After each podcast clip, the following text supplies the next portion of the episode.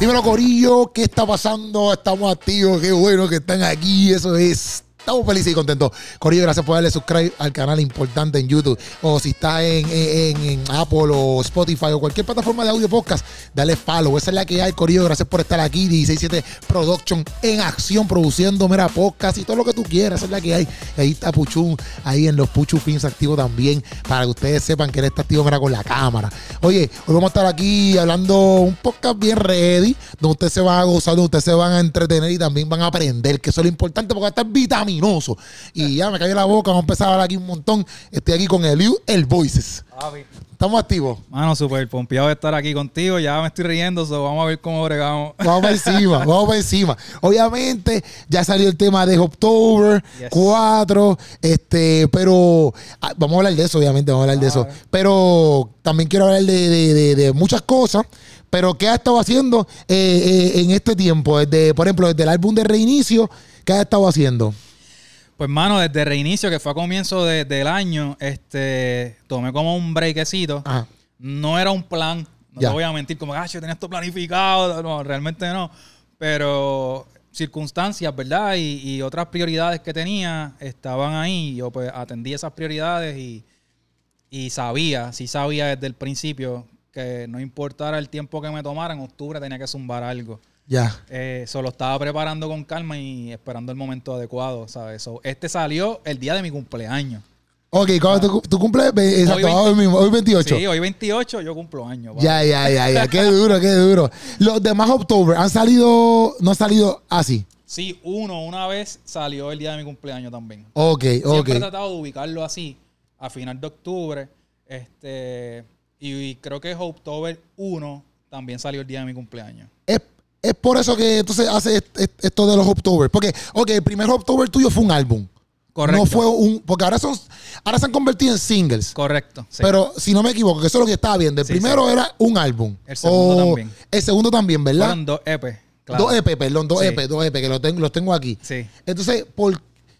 Ok, vamos, vamos, ¿por qué lo hace así? ¿Por qué entonces empieza October el primer, el primer EP?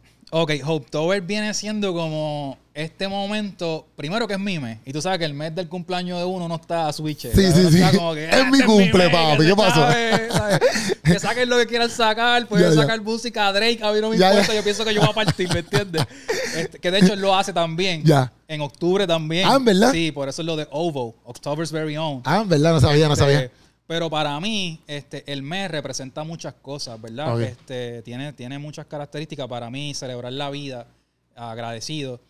Pero el mes siempre trae algo que culturalmente apoyemos o no, está ahí. Que es lo de Halloween, lo de Halloween full. la oscuridad, el darkness, este, lo misterioso. Sí. Eh, y, ¿verdad? Hay gente que critica, porque yo a veces la promo uso el pumpkin, la, sí, sí, sí, sí y se, escandalizan por una calabaza o lo que sea. digo, no es que yo estoy celebrando algo, ¿sabes? Es que realmente yo estoy en la cultura. Ya. O sea, tú no puedes extraerte del mundo y decir, no, yo estoy en, en, en esta cultura, se celebra eso independientemente como tú lo veas o no. Exacto pues tú vas a ordeñar esa vaca. Sí, obligado, obligado. Tienes que capitalizar.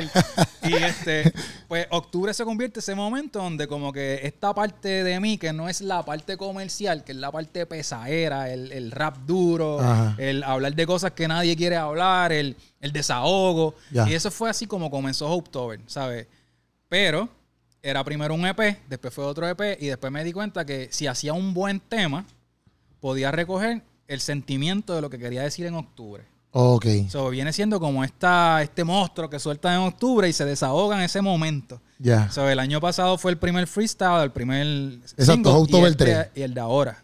Exacto. Que por eso que yo te lo voy a preguntar, porque cuando nosotros empezamos a buscar la información, este, que también Puchu me ayudó, pues como que estábamos viendo, entonces Puchu me dice, como que ah, October 2, eh, él quiere, puso, me puso, es un desahogo, es un desahogo los que están dando un mensaje erróneo dentro de los mismos cristianos. Pero decía, loco, pero yo buscando información decía, pero October 2 es un, es un EP, tú escuchaste todo el EP entonces. Él escuchó Guerras de Octubre 2. Ya, ya, ya, ya. Lo que pasa es que si, si venimos a ver, ahí Puchu tiene razón, porque si esto fuera llegando una secuencia en, en October 1, hay un tema que se llama Guerras de Octubre. Y ese es el desahogo pesado. En October 2 hay un tema que se llama Guerras de Octubre 2. Ok. Pero para mí, continuar era mejor continuar con el término de. Tower que con el término Guerras de Octubre. Sí. Entonces, pues utilicé Hope Tower y entonces seguí con la 3 y con la 4. Que sería Guerras de Octubre 3, Guerras de Octubre 4, pero se llama Hope Tower ahora porque es más comercial. Ya. Y suena la mejor. Claro. Sí, sí, yo pienso que suena mejor. Es Y a mí siempre me ha marcado el Hope, siempre he utilizado mi música. Ajá. Era mi, Y hasta tu gorro y De, de- de ropa también. So, es como que Hope, Tower, de October. So, eh, es como que está, está, está hecho a la medida. macho. Ajá, ¿sabes? No hay break. Macho. En Guerra, en Guerra de Estoy así ahora. En, Hop- en Hoptober 3, yo apunté unas cosas aquí que me gustaron, pero. Porque al fin y al cabo, cuando decides convertirlo en single, es pa, como que, exacto, la gente espera como que ya entre, pienso yo, ¿verdad? Este, ¿qué es lo que va a decir Eliu este año? Exacto. ¿Siempre te vas por una temática específica a propósito o es solamente lo que estás sintiendo? Es exacto. Fluyo con, con lo que he estado viendo en ese tiempo. ¿Sabes? Lo que he estado absorbiendo en ese tiempo. Temas. Siempre se tocan temas de interés social, de, de- de mundiales. No me Sí. limito a, a algo. Me gusta acaparar muchas cosas que están ocurriendo. Es el momento de poder ser pesado. Porque digo, yo sé que esta canción no va para la radio. Yo sé que, ¿sabes? Este es el momento de la pesadera. Solo Ya. tengo que estar limitándome por, mira, tiene que ser catchy, tiene que ser bonito, mira, no te mande ahí, no vayas a herir sensibilidades. No, este es el momento de herir sensibilidades, este es el momento de pacharrar, ¿me entiendes? Este es el momento de vamos a buscar problemas, ¿me entiendes? Pero eso es una, como que, ¿qué te gusta más? ¿Hacer ese flow o hacer, aunque te puede gustar todo, pero ¿qué te gusta más? ¿Dónde tú sientes como que, bro? En octubre eso es lo que va a fluir, porque es como que ya, como si fuera un... un- es como si fuera un personaje, ¿sabes? Es como que ya va a salir eso, pero sí me gusta porque no me gusta enajenarme de la realidad. Ya. Entonces, a veces nuestra música, por ser de fe y esperanza, puede rayar en como que no hay problema, no está pasando nada, y lo único que no importa es esta tribu aquí y el resto del universo que se prenda en fuego. Entonces, pues hay temas que a veces yo entiendo que hay que hablarlo. Como Sí. que, mira, esto también es importante, esto también está pasando. Y nunca alejarse, ¿verdad? De esa esencia. Yo siento que la esencia del hip hop en- como cultura, el MC es como una persona que va a hablar de lo que está pasando. Obligado. Ese era el blues de Exacto. los negros y los latinos, este, de los boricuas en Nueva York. Ese era nuestro blues. Entonces, alejarnos de hablar de, de las cosas que están ocurriendo, pues hace como que otro tipo de música. Yo siento que cada persona siempre debe sacar un momento y hablar de cosas específicas. Sí, yo, yo te escucho, ¿verdad? Y, y exacto, porque antes como que, bueno, yo no, yo no sé más que sé hip hop, ¿me entiendes? Pero yo sé que antes se creaba, se creaba mucho para, para, cre- o sea, para crear conciencia dentro Claro. del rap. Obviamente después viene el gangster rap y toda esta madre, pero Exacto. antes de eso eso no existía. Saben mucho. Entonces, pues, pues, por ejemplo, es que a mí me gusta mucho Grandmaster Flash Claro. y par de canciones de ellos y he, he conocido un poco.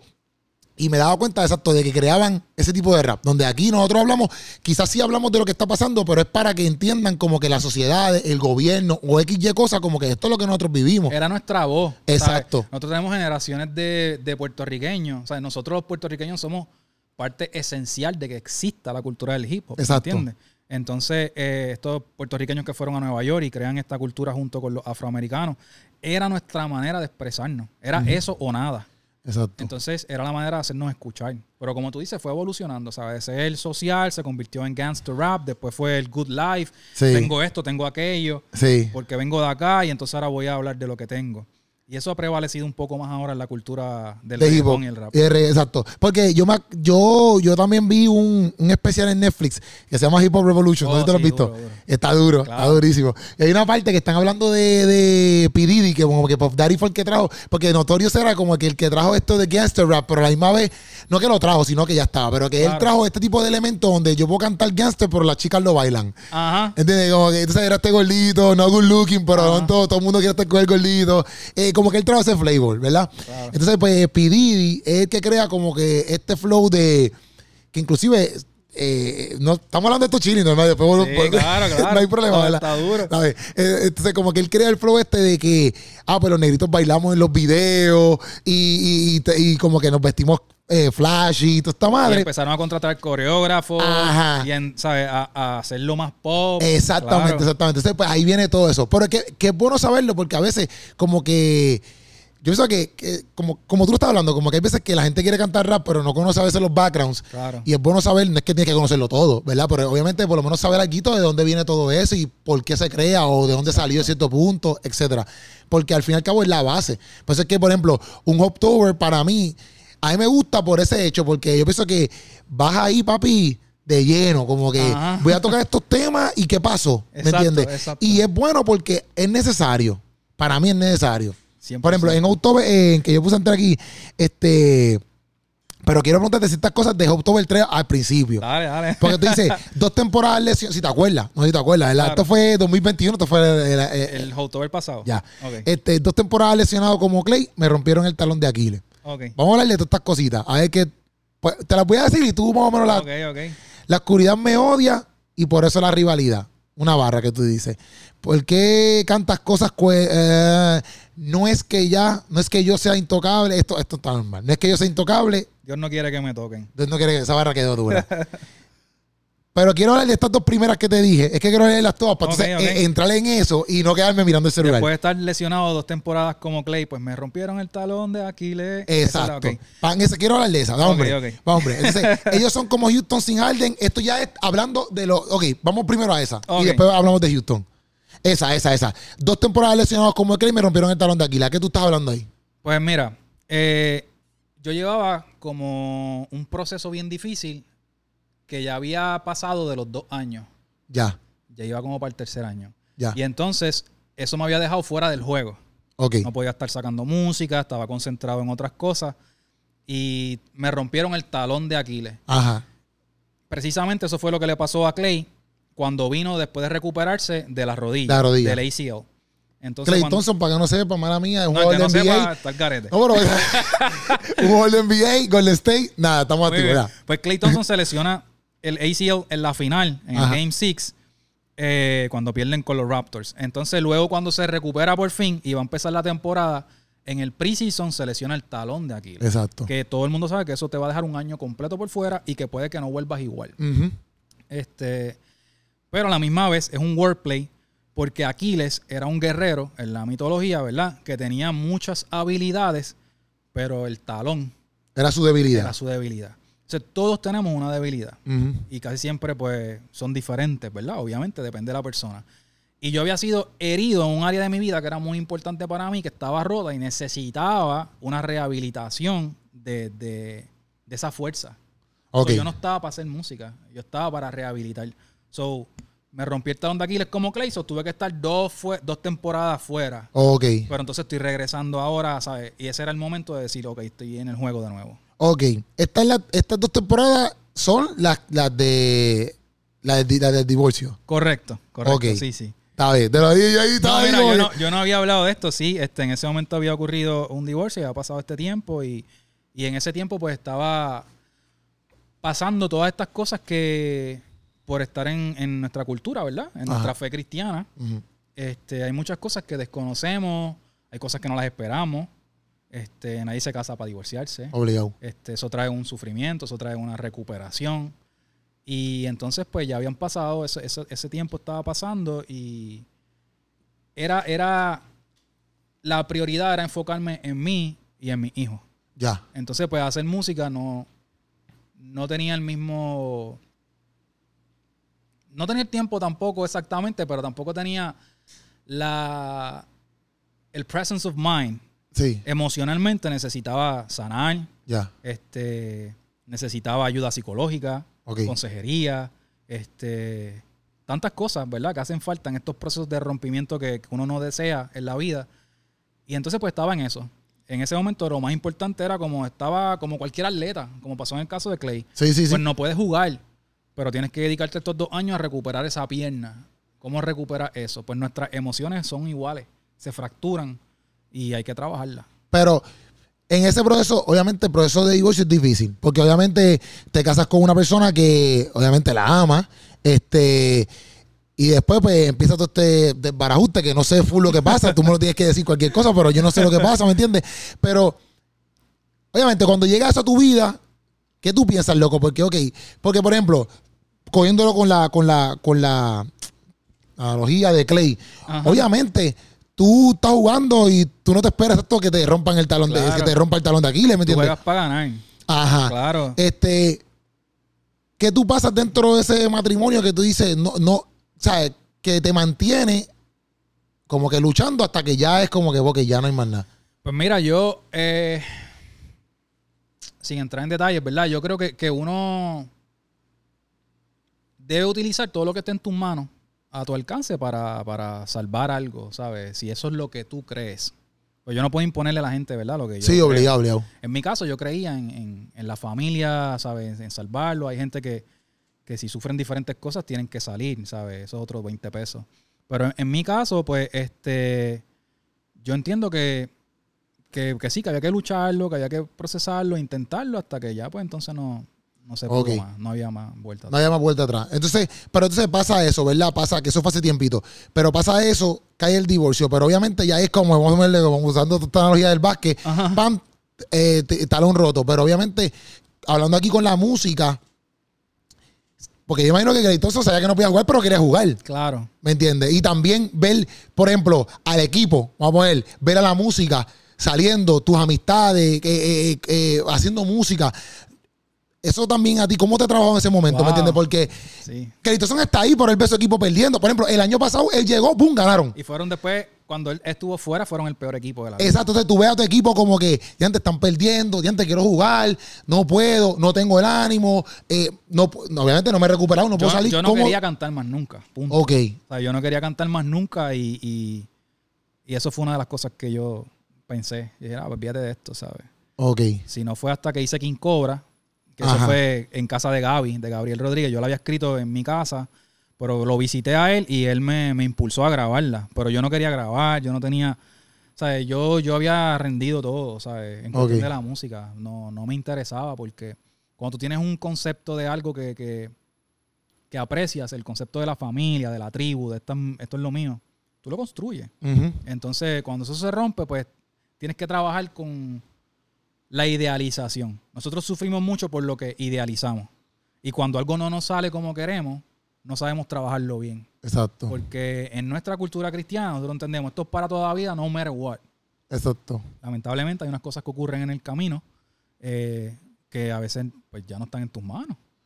Ok. Pero cuando tú entiendes que, que eso no se puede romper no matter what, pues se te hace difícil. Entonces pues, uno tiene que madurar, buscar ayuda y meter mano. Pero sí veía a los muchachos sacando música, yo quería ser parte del juego, pero sabía que tenía una prioridad Ok. este, en- conmigo y con mi hijo, obviamente. Exacto. No, y que en cierto punto, aquí es que me gusta esta tecnología y lo sigo viendo porque obviamente uno quiere estar ahí, ¿me entiendes? Porque es como tú dices, por ejemplo, también me imagino yo que estas personas, como Gaby y los, los demás que te rodearon, eran como que tu equipo, me imagino que estaban ahí para ti, como que estamos aquí, me imagino que tuviste un, un- un ciertas amistades que estaban ahí durante ese proceso Claro. y a la misma vez tú quieres estar ahí porque no es tanto como que por la música, sino como que también es, es algo que Dios puso, un talento que Dios puso en tu, en tu corazón. Y cuando estamos hablando aquí de los October, tú sabes, eso es crear conciencia. Entonces hace falta quizás ese lado también donde el Voices pues entre en acción. No solamente eso, sino que fue 2019 cuando yo me sentía en el mejor momento, porque acababa de cantar en La Resistencia. Exacto. Era como que venían cosas buenas pasando. Este es el momento, exacto, entonces, eh, lo normal sería, este es el momento para que tú rompas hacer música por ahí para abajo. Literal, era el momento adecuado. Pero literal fue un roller coaster de, ¿sabes? Llegaste a la parte y fue un free fall por ahí para abajo y este...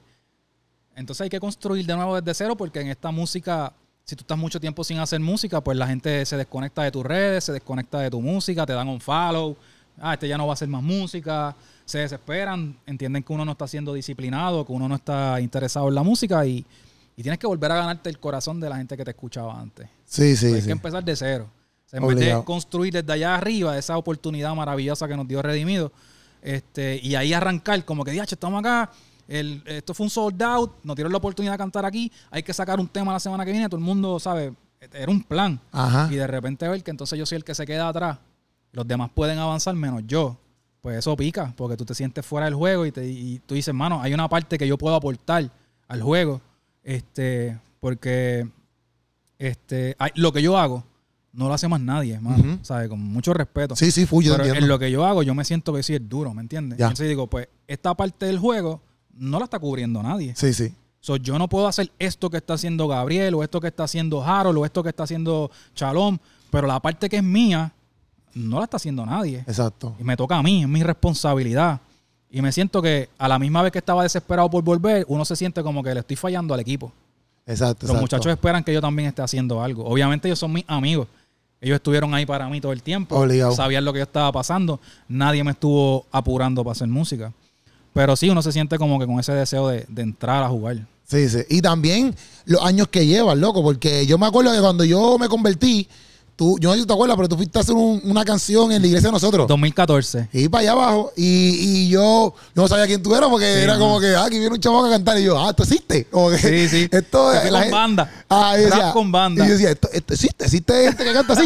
y yo, todo el mundo brincando. Y yo, Sí, sí, esto sí. pasa, esto pasa aquí en la iglesia. Está recién convertido, ¿me entiendes? Como que está ahí empezando. O sea, que yo digo, llevar esa trayectoria, ¿me entiendes? Entonces, por ejemplo, esa oportunidad que se te da, este, por lo que tú has trabajado, ¿me entiendes? Y de momento que pase, pues obviamente este proceso que estamos pasando, que estamos hablando, pues también es, es doloroso. Claro. Porque es como que antes yo me he fajado en cierto punto, este, y de la nada ahora, pum, todo se me va cuesta abajo. Y el estigma, ¿sabes? Porque obviamente yo, yo estoy claro.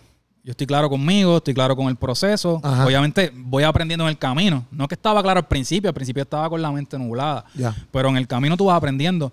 Pero el estigma de, ah, este, este tipo se divorció, pues ya él no puede ser parte del Exacto, exacto, equipo. Ya exacto. Tú estás comulgado. Sí, tú, que, que, que divorcio un cristiano no se Los divorcia. cristianos se divorcian, ¿me Sí, sí, entiendes? sí, Entonces, este, las especulaciones, los comentarios, la gente que es cruel Sí, que empiezan a hacer historias o a decir cosas que son incorrectas y, y siempre uno termina escuchándola y uno, ¿sabe? Aunque uno diga no me importa nada, eh, cuando uno es una persona de valores, de respeto, eh, pues cuando tú escuchas esas cosas siempre como que molesta. Pero pues sí, ese estigma de entonces ahora no puedo volver a entrar al juego, estoy descalificado. ya. Este, pero obviamente me di cuenta que no, ¿sabes? Sí, sí, no, obligado. Y- Pero tuve que creerlo yo primero. Para cuando porque siempre va a haber gente que me va a descualificar. Sí, sí. No, y que, y que lo que te iba a decir es que, por ejemplo, que lo, lo- lo bueno que, que- que también, con me- menos yo, en algún momento tuviste como que, en ese proceso tuviste como que, ok, necesito ayuda full. Que te Oh, viste sí. bien hondo, que tú dijiste, ok, necesito ayuda. No, no, desde el principio. Desde el principio fue un low. So, yo rápido estaba ready. Yo estaba ready. Y ready, y, y esto siempre lo digo que tengo la oportunidad de hablar, ready eh, espiritualmente, pero también en la salud. Yo creo que a veces en la comunidad cristiana no se habla mucho de la salud mental. Entonces lo dejamos todo a, a la oración y el ayuno. Y entonces, o, a, a la, o vete a la iglesia y congrégate. Y busca un pastor que ore por ti. Y los pastores son consejeros y son buenas personas, pero hace falta psicología. Y hay gente que quizás le va a hacer falta psiquiatría. Si fuera el caso. Ya. Esta gente no son, ¿sabes? Enviados del diablo ni de Sí, la no, maldad. no. ¿Sabes? Si tú tienes un problema en el corazón, tú vas al cardiólogo Obligado. tienes una situación que te afecta mentalmente y te deprime o te causa ansiedad, pues tú vas a un psicólogo. ¿sabes? Y eso son las personas adecuadas. Y esa es la ayuda adecuada que debe utilizar la gente. So, yo estaba ready, yo estaba ready. Yo eh, me cuidé en eso y, y lo seguiré haciendo toda la vida. O sea, yo creo Sí, que, sí. que una vez tú entras en una dinámica de, de cuidar tu salud mental, debes ser bien responsable con eso. Ya. Porque yo te lo pregunto porque también, como que, volviendo a la, a la barra, por ejemplo, Ajá. no es lo mismo. Todo lo que ha porque- salido de esta barra, Sí. ¿verdad? Como que Clay Thompson, por ejemplo, como, o cualquier jugador, obviamente, estaban de por la barra, pero por más que tú quieras jugar, tú tienes que esperar la recuperación, porque puede ser que si entras a jugar, vamos a suponer que tú sientas bien, pero el doctor no te dio la verde, Ajá. puede echa- como que te puede echar, pero mucho más Fue todavía. lo que le pasó a él. ¿Me entiendes? O sea, En como el que. primer año, él no estaba ready. Ok. Y entonces pensaba que estaba ready. Y chavó más. Sí, porque tenía miedo de, de lastimar la rodilla y, Y forzó mucho. forzó el área incorrecta. Ya. So, eso es. Entonces- entrar a juego antes de estar recuperado es un disparate. Pero lo hemos hecho todo. Sí, no, obligado, obligado, obligado. Pero, pero a lo que voy es eso en el sentido de que cuando tú quizás haces el, el, el, el, el clic o el, el, el, el enganche de que tú dices, ok, ya, ya, ya Dios me dio la verde, bueno, eso como, como si Dios fuera tu doctor, obviamente. Bueno, Ajá, Dios es tu doctor, ¿verdad? Pero, pero que tú sientes como que, ok, puedo entrar, puedo ir entrando al juego o puedo ir practicando, o sea, que los jugadores empiezan a practicar, Ajá, ajá. ¿sabes? Puedo ir practicando porque ya estoy más o menos ready para empezar. Pues mira, yo creo que cuando hice King Cobra, Ok, o sea, si, si tú te, te, te empiezas a mirar cómo va tu proceso, pues tú sabes cuándo estás listo. Pero el primer paso es creértelo. Si tú no te crees que tú estás ready, vas a hacer un papelón, vas a flopear. Entonces, tienes que entrar. Por eso yo entré con King Cobra, que gracias a Dios me fue súper bien con ese tema. Y es uno de los temas que la gente siempre en vivo Sí, es, full, full, es full. como que, mano. Pero King Cobra de verdad tiene un canto de mi alma ahí. Sí, sí, ¿sabes? sí. Y, y es bien, bastante de las primeras veces que me abrí, hablé de muchas cosas. Ya mi música de siempre hablaba de, de mi issues. Ajá. Yo nunca he escondido mis cosas. Eh, y eso es, es positivo. Ajá. Porque tú mismo ya te, te estás exponiendo en la música. Exacto. Nadie puede venir a decir, no, que yo me enteré que este tipo pasaba por depresiones o no. Están sus discos desde Exacto. el principio, desde el principio. Ya, ya. Este, o ansiedades o whatever. So, yo siempre he tocado estos temas. So, cuando ya yo me sentía listo, me lo creí y entré. Obviamente, siempre doy gracias a, a Gaby, Gabriel Rodríguez EMC, que fue una persona que cuando yo le presenté y dije, mira, tengo este tema, yo estaba en la casa de él. Eso se grabó en su casa en su estudio. Y después, pues, se trabajó con Tirsa, este, con John Paul, y hicimos el video. Eh, pero ya yo me sentía listo. O sea, ya yo me lo creía. No sabía si iba a entrar full, full, pero yo sabía que en ese momento específico estaba con ese fueguito ahí de que ahora es. Ya. Es el momento. Ok. Entonces, yendo, que también yo digo, diante está cañón, porque uno pasando esos procesos, también, no es que esté mal que la gente te pregunta, porque la gente te pregunta normal por- por- porque están preocupados, de, porque preocupa, pero estás todos los días tú estás ahí, fuiste a la iglesia, mire, ¿qué ha pasado? O, ¿dónde está la amiga? O, hacho, tú- y tú en el proceso tienes que estar Claro. doloroso. O sea, Sí, sí. fuerte en el sentido de que dices, diante, brother. Como que quizás a lo mejor tú no lo quieras hablar o qué sé yo, pero a la misma vez la gente pregunta porque a lo mejor se acostumbran a verte con, con tu pareja, etcétera. Y todo eso también te brega en la mente porque tú dices, tacho, llego a la iglesia para que me pregunten de ellos, qué sé yo, ¿me entiendes? Ah. Y eso también brega. Pues mira, yo creo que una de las cosas que ha sido una bendición para mí también fue la comunidad de fe de la que soy parte, Mar Ya. Azul. Este, primero que estuvieron todo el proceso. Ya. Y segundo, que son muy, muy, muy, muy prudentes. Ok. Súper prudentes. So, lo, lo hicieron bien fácil para mí, Ok. honestamente. ¿Sabes? No, no estaban interrogándome. Este, no cambió la manera de hablarme ni nada de eso, sino que todo estaba, estaba cool. Y eso, eso que es bien necesario porque en verdad, en verdad, la comunidad de fe donde uno va, papi, es donde tú Sí. vas a crecer, ¿me entiendes? Entonces, pues eso es súper necesario. Que qué bueno que, obviamente, tú pudiste tener esas personas a tu alrededor, o estas personas que no tienen eso, pero que tú tuviste esas personas alrededor que te pudieron ayudar para que tú. Siempre uno se encontró gente en la calle. Sí, obligado, obligado. Con la pregunta, ya sabiendo la información, parte de la imprudencia, Sí, sí. ¿verdad? Normal de la gente. Como que para averiguar y todo eso. Pero yo siempre me he caracterizado por ser bien privado Ya. este, en las cosas que deseo serlo, ¿sabes? Y ese tipo de cosas no son cosas que yo tenga que con, ¿sabes? conversar con las personas. Sí, sí. Y a todas esas pers- también porque ya esto es más acá, como que más personas míos, como que. Y para seguir, ¿entiendes? Pero yo digo como que. Por lo que tú has atravesado, obviamente, como que. ¿Qué es lo que tú sacas así que tú dices, diantre? Si yo hablo con una persona que está pasando el mismo proceso que yo, de divorcio, este, como que, ¿qué tú le dirías? Como que, mira, bro. Obviamente cada proceso es diferente, pero. Qué sé yo, como que tú digas, mira, esto es necesario, no sé. Yo creo que es que cada persona es tan diferente. Y, y yo en ese caso entiendo que, que lo ideal es rodearte de la persona adecuada. Ya. Tanto de los de si, si tienes tu fe, gente de tu fe que estén apoyándote, este gente profesional de la salud, Ya. porque yo entiendo que cualquier persona que atraviesa un rompimiento de una familia debería buscar ayuda psicológica. No tomarlo por sentado y creerse Superman. Ya. Yo entiendo que eso es importante. Este, y bien importante ser maduro. No convertirlo en una guerra de dos personas adultas. Este, es algo que ocurrió y la vida continúa. Ya. Este, aunque uno no lo entienda así al principio, porque te lo digo ahora. Sí, no te pero al entiendo. principio me decían, Eliu, la vida continúa. Y yo, no, que tú eres loco, que esto de aquí, ¿sabes? Uno siente una destrucción masiva, pero, pero entonces tienes que ser maduro y, y respetar también a la otra persona. Sí, sí. Este, respetar su dignidad humana, de que la gente toma decisiones y tú tienes que respetar la decisión de un adulto. Y ya.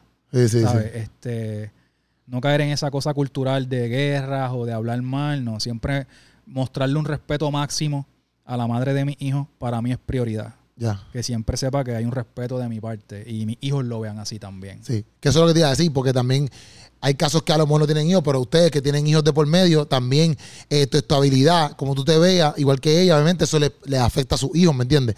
Que, que todo lo que tú pasas, a veces uno no lo ve, pero En cierto punto, ellos sí ven todo, ¿me entiendes? Claro. Y, y- e- y sienten, a lo mejor tú, tú no digas todos los días con una sonrisa, pero ellos lo ven, ¿me entiendes? Entonces, Sí, y sí, ven sí. todos los días que ella con la sonrisa. O sea que también esas cosas uno las tiene que evaluar porque hay gente que tú estás ahí enseñándole, que son tus hijos. Claro, claro, no, y no hay manera de, de sacarlos de la ecuación. Sí, hay que cuidarlos mm, triple. Sí, sí, obligado, hay que obligado. tener mucho cuidado y ser bien sensible con, con cómo ellos lo tomen Obligado. y estar pendiente que cada uno es diferente y, y darle prioridad. Obligado. La palabra es prioridad. O sea, ellos, ellos son lo primero. Si es lo segundo o lo tercero, estás al garete. Ellos tienen que ser lo primero. Sí, sí, sí. Porque ellos no pidieron estar en la situación. Ellos dependen de mí. So, el adulto automáticamente convierte a los niños en la prioridad. O sea, yo primero tengo que estar bien, obviamente. No sí, me- sí, te entiendo. Pero hay un esfuerzo extra en que ellos estén bien. Sí, sí. ¿Sabes? Tú estás bien para que ellos estén bien. Definitivo. Pensando en que ellos tienen que estar bien. Exacto. Si no quieres estar bien por ti, hazlo por ellos. Exactamente. ¿Sabes? Eso es... No hay break. Exactamente, te entiendo, te entiendo. Entonces, en esa idea de October 3, tú siempre has sido como que bien vocal en estas cosas. Y yo pienso que aquí, por ejemplo, cuando dices como que eh, se vendieron por un poco de mil, por un poco de miles o mil, mil, por buscar un poco de brillo, sus sus líricas de paja y miras de la, y, mi- y la las mía mías de de la- ladrillo. Este, me gané todo por, por, por, por gracia. Aquí tú estás hablando, obviamente, de todo lo que es, pues, porque yo que tú has sido bien vocal, y ahí vamos a entrar entonces en October, eh, en October 4. En todo esto de la música, tú sabes, de las letras en la música, eh, que no, obviamente que no, que no, que no patrocinan nada bueno. Ah, esa es la palabra que dice, se vendieron por trofeos de mil. Ajá. ¿Tú estás hablando de, de la música secular o tú estás No, estoy hablando de los, los de nosotros. ya? Sí, definitivo. Gente que quizás por, por apelar, que a mí me lo han dicho. A mí me han dicho en mi cara, sé más comercial o sé más suavecito. Y hay gente que a veces apuesta todo a eso. Hay gente que le sale bien. Sí, sí, sí. Porque, y, y, y eso, ¿verdad? Un tema que no voy a, entrar mucho, pero este, no todo lo que sale bien es porque. este, Porque Dios está ahí, Dios te lo dio. gente siempre te vende la idea de que, hacho, este echó para adelante, mira cómo Dios lo. No, papi, porque hay, hay, hay un sistema que funciona. Ajá. Te entiendo. Hay un sistema que funciona. Sí, te Y entiendo. tú usas ese sistema Ajá. y pues después lo llamas bendición. Normal, eso es lo que hace. Sí, sí, no, pero yo te entiendo porque pienso, pienso exactamente igual. Y, y a mí como escritor no me faltan, lo menos que me falta a mí como escritor son habilidades para escribir de cualquier bobería. Ya. Pero ¿dónde queda mi responsabilidad? Ajá. ¿Sabes? Esto para mí nunca ha sido un juego. Ya. ¿Entiendes? Y ahí vienen dos niños que me van a mirar. Y como dije en la resistencia, yo nunca quiero que mis hijos se avergüencen de mi música. Exacto. Para mí, el día que yo no esté, el día que me muera, que mis hijos busquen YouTube, digan, diache, papi nunca cantó lo que era. Y entonces, para mí eso es importante. So, yo digo que hay gente que a veces que venden el, lo que hubiesen querido decir por como alguien le dijo que lo digan y no llegó igual. Ya. Porque las cosas van a tener el efecto con el que tú las tires. Ok. Si yo digo a un lanzador de béisbol, este, a Edwin Díaz, la bestia, Sugar, como que, mira, esa bola de 100 millas, bájala, bájala a 80, chicos, es que al catcher le está doliendo la, La mano, la sí, mano. ya, vamos a calmarnos. pues eso va a resultar, no va a resultar igual. Sí. Entonces, hay cosas que para que sean efectivas, tienes que hacerlas justo como las tienes. Si tú pierdes tu identidad para encajar en algo, te puede funcionar y, y parecer éxito por un ratito, pero va a traer una insatisfacción interna que el dinero no la puede compensar. Obligado. Porque una de las cosas que te va a hacer dormir en paz es la honestidad contigo. Y no es que sea un experto del tema, Sí, sí. porque esto de la salud mental y, y de estar uno bien con uno mismo es algo que yo he ido trabajando. Pero me siento un- en mi pick, en esa área de yo necesito estar bien conmigo. Y tengo que ser real a mí. No tratar de impresionar a nadie. Y si voy a impresionar a alguien, que sea a mi hijo y a mi hija. Si tengo esos dos aplausos, I'm good. Ya. So, yo digo ahí como que no, no suavice lo que estás haciendo pa- por, un, por algo que está ahora momentáneo cuando esta carrera puede ser larga. Entiendo. Pues yo pensaba que era más como que hablando de. de- pero entiendo y está súper porque en verdad, en verdad, yo, yo pienso igual en el sentido de que hay veces que. A veces a mí me pasa, por ejemplo, el otro día, y son cosas sencillas, pero. Pero son cosas que, que yo pienso como que uno aprende en el sentido de lo que Dios te da. Porque, por ejemplo, el otro día yo subí un video de los muchos canales que yo hago, pero yo siempre trato de mantenerlo como, ¿sabes? Lo de la misma, la fórmula, ah, pues si los reels están pegados, pues vamos a dejarlo en un minuto, Ah, un a ejemplo. dos manos que Ajá. Pues entonces, pues ese video siempre me pasaba de los un minuto y medio. Y yo decía como que, ya, como ¿qué, le, ¿qué más le quito? Como que no sé qué más quitarle. Y como que todo, porque a veces dice, ah, pues esto lo estoy repitiendo mucho, pues vamos a quitarlo. Pero yo decía, yo antes que más le quito, porque siento que todo lo que está ahí es necesario. Ajá. Entonces, pero yo pensando en la matemática de que, ah, pero no te va a correr, no lo van a ver, el reel no corre igual, si un post no lo corre, no corre igual que un reel. Sí, sí. Y yo pensando toda esa matemática. Entonces, estaba aquí hablando con pan y panas me dicen, chico, olvídate de eso, súbelo dos minutos, olvídate de eso, súbelo así. Y yo, pues lo voy a subir para la porra. Y loco, ranqueó.